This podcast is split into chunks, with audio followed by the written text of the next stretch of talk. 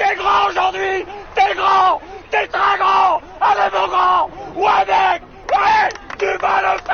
C'est aussi l'actu du moment, la sortie sur Netflix d'une série documentaire sur l'équipe cycliste Movistar. En plus, on est confiné, ça tombe bien. Une série produite par la société donc Movistar Plus, intitulée Dans la roue de l'équipe Movistar 2019. Six épisodes de 20 à 30 minutes hein, qui racontent en fait la vie de l'équipe espagnole sur les trois grands tours la saison passée. Et les enseignements d'ailleurs sont nombreux, Guillaume. hein. Alors euh, oui, euh, j'ai regardé cette série pour vous. Je vais pas vous le spoiler quand même parce que je vais vous donner envie d'aller la, d'aller la voir. Avec dans l'ordre chronologique, on va commencer par le Giro où euh, on apprend que bah, c'était bien Mikel Landa qui était le, le leader de l'équipe Movistar avec Richard Carapaz en lieutenant.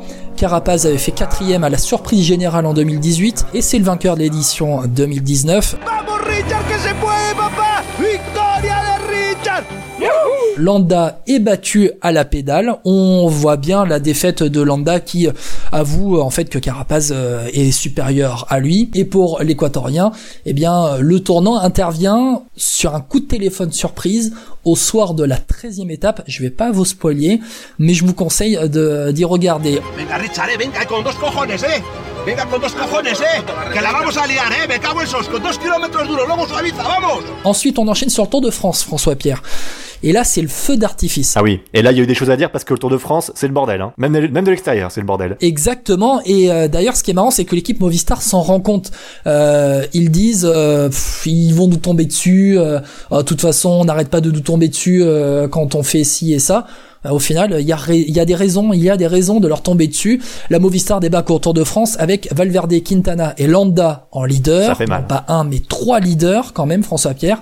Et on se rend compte de, de la guerre interne en fait entre Quintana et Landa au sein même de l'équipe. On entend même le terme guerre civile qui est cité, qui est le terme guerre civile qui est dit dans, dans la bouche de de- d'un membre du staff de la Movistar. Ah, incroyable. Valverde, il est un peu en électron libre, il fait un peu ce qu'il veut. Et Landa et Quintana, ils se battent pour le leadership de l'équipe. Et il est reproché à Quintana de ne pas assez communiquer, de se murer dans le silence. Et là, euh, l'exemple est frappant, c'est la quatorzième étape du Tour de France 2019, celle où Thibaut Pinot s'impose au sommet du Tourmalet. On s'en souvient de cette étape. François Pierre, elle est, elle est mythique. Euh, les Movistar imposent un gros rythme. On, on se souvient à un moment dans l'étape, les Movistar accélèrent et en fait, en accélérant, ils décrochent Quintana. oui, je me rappelle, ça c'est vrai.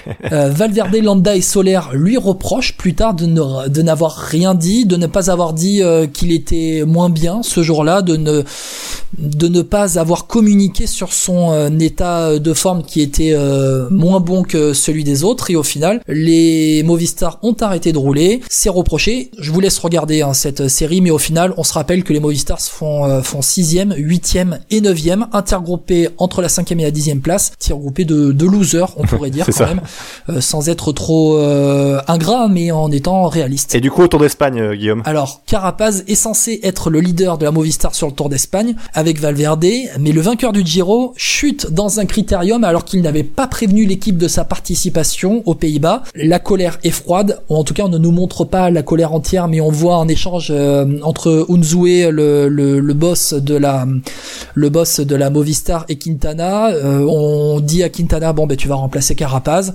Euh, Marc Soler il est censé être aussi co-leader pour euh, apprendre. Il est euh, là, lui vainqueur de Paris-Nice hein, en 2018 me semble-t-il. Euh, il est là pour apprendre sur un grand tour, être leader. Mais dès la deuxième étape, il déconnecte, il perd 10 minutes. Colère énorme des- du staff de la Movistar qui lui reproche euh, son manque de professionnalisme, son manque de concentration. On se souvient aussi de cette Volta complètement folle avec des bordures lors de la dernière semaine notamment celle provoquée par la Movistar euh, sur la chute de Roglic maillot rouge lors de la troisième semaine. Grosse polémique au niveau de, de l'éthique. Moi, ça me posait pas de problème, hein, Guillaume. Alors ça te pose pas problème. Mais d'ailleurs, le reportage rétablit la vérité, réhabilite les Movistar. C'est une séquence à voir. On ne va pas tout dire, mais on se souvient notamment des mots très forts de euh, Miguel Angel Lopez contre Alejandro Valverde. On va pas tout dire, mais euh, cette euh, cette séquence réhabilite l'équipe euh, Movistar, tout comme eh bien une autre séquence à voir, celle de Marc Solaire qui s'énerve contre l'équipe Movistar, contre le staff, quand le staff lui demande de s'arrêter dans une étape en Andorre avec un énorme orage, l'étape passée dans des chemins de terre ah où Roglic était tombé, Lopez avait crevé, les Movistar s'étaient échappés. C'est pas Pogacar qui gagne? Il me semble, il me semble que c'est Pogacar. Je ne veux pas trop m'avancer, mais euh, mais c'est énorme. Cette étape est énorme et on voit bien Marc Solaire l'énervement et ensuite l'échange avec euh, les insultes en espagnol de, du directeur sportif de la Movistar, c'est assez marrant. Et on voit bien l'utilisation de l'oreillette avec une vraie consigne d'équipe qui change le scénario de l'étape puisque Solaire était parti tout seul en échappée. Et le clou final de cette série, c'est le dernier épisode, avec l'annonce des transferts de Mikel Landa vers la Bahrain McLaren et de Carapace vers Ineos. Celui de Landa est compris difficilement. Il exprime son envie d'être seul et unique leader sur les courses par étapes. Et par contre, le transfert de Carapaz, il est vécu comme une trahison. Ça donne envie de voir euh, cette série. En tout cas, vous pouvez la retrouver sur Netflix en ce moment. Et donc cette série sur l'équipe Movistar, c'est aussi l'occasion bien de se rappeler l'histoire de cette équipe parce qu'elle a une sacrée histoire. Et c'est ton portrait de la quinzaine, Guillaume. Bah oui, parce que Movistar, c'est euh, une équipe, c'est un sponsor, mais c'est surtout une structure vieille de 40 ans. Un homme est présent depuis le début de l'aventure en 1980. Et je l'ai cité il y a quelques minutes. C'est le légendaire Eusebio Unzue. Il est aux côtés de José Miguel Echevarri à la création de l'équipe professionnelle Reynolds. Elle permet l'éclosion de coureurs talentueux comme André Arroyo, deuxième du Tour de France 1983, derrière un certain Laurent Fignon, et surtout eh bien l'éclosion de Pedro Delgado, vainqueur euh, du Tour de France 88, de la Vuelta 89, le visage de l'équipe Reynolds pendant les années 80. En 1990, Reynolds, qui est un sponsor espagnol, entreprise d'aluminium en Navarre, euh, devient Banesto, c'est le nom d'une banque espagnole. Et qui dit Banesto, François Pierre dit Miguel Indurain, évidemment, ça c'est connu quand même. Cinq fois vainqueur du Tour de France entre 91 et 95, double vainqueur du Tour d'Italie en 92-93, recordman de l'heure, champion olympique du contre-la-montre en 96, mais jamais vainqueur de la Vuelta. Une domination sans partage de la Banesto, expert dans l'exercice du chrono et dans la gestion de course. Indurain raccroche en 96, les leaders suivants sont moins dominateurs, Abraham Olano, vainqueur de la Vuelta 98 quand même, les frères Oza, André Casero, Alex Zule, le sponsor Banesto quitte progressivement la, la structure à partir de 2004, laissant la place à la communauté des îles Baléares qui devient sponsor principal. Un nouveau co-sponsor arrive en 2005, c'est la Banque Française Caisse d'Épargne eh qui devient à son tour sponsor principal entre 2006 et 2010. Pendant les années 2000, euh, l'équipe tarde à trouver un taulier aussi imposant que l'ont été euh, Delgado et Indurain. Euh, la Banesto, ou plutôt les îles Baléares, la Caisse d'Épargne continue de former des jeunes, Denis Menchov, Vladimir Karpets, ah oui, le maillot blanc du Tour de France au début des années 2000, Juan Antonio Fletcha, un classique men euh, de, de grande envergure, de, de grande stature, et puis surtout Alejandro Valverde, c'est avec son avènement que la, que la structure d'Unzue reprend des couleurs, avec l'avènement de, de Valverde, il y a des victoires dans les classiques, une Vuelta en 2009, Attention quand même à ne pas oublier, euh, François Pierre, c'est euh, Oscar Pereiro, vainqueur officiel du Tour de France 2006. Mais Pereiro, euh, ce n'est qu'une parenthèse dans cette histoire car le jeune Valverde prend vite de l'importance dans l'équipe. Les Joaquin Rodriguez, Luis Sanchez et autres Rui Costa, ils sont tous poussés vers la sortie puisqu'ils ont des ambitions pour devenir leader. Mais le patron, c'est Valverde. En 2011, l'équipe Caisse d'épargne devient Movistar, un nom d'opérateur téléphonique espagnol, Telefonica Movistar. et l'équipe des années 2010 vous la connaissez, enfin l'histoire des années 2010, on la connaît euh, tous.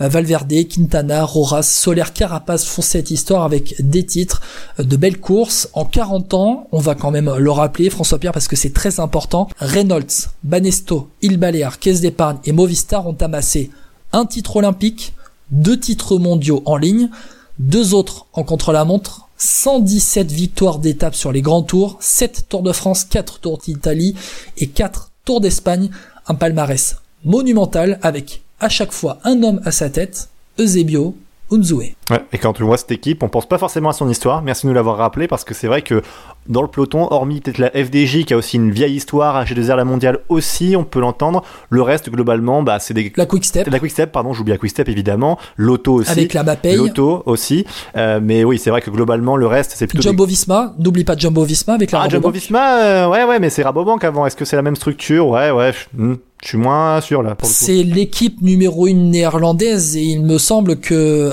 au départ de la Rabobank, on a euh, Ouais, l'auto NL. Il me semble à fait, prend NL. le relais, l'auto NL Jumbo, Jumbo Visma. Voilà. Après, moi, c'est vrai que j'avais oublié des coureurs comme Vladimir Karpets et que Denis Menchov avait été formé à la caisse d'épargne. C'est vrai que on, rappelle, on se rappelle plus de ces coureurs euh, sous le maillot, par exemple, de la Rabobank pour Denis Menchov que sous le maillot de la caisse d'épargne. Donc, c'est vrai que c'est bien de le rappeler. Eh, Souviens-toi des maillots blancs au début des années 2000, les vainqueurs des maillots blancs.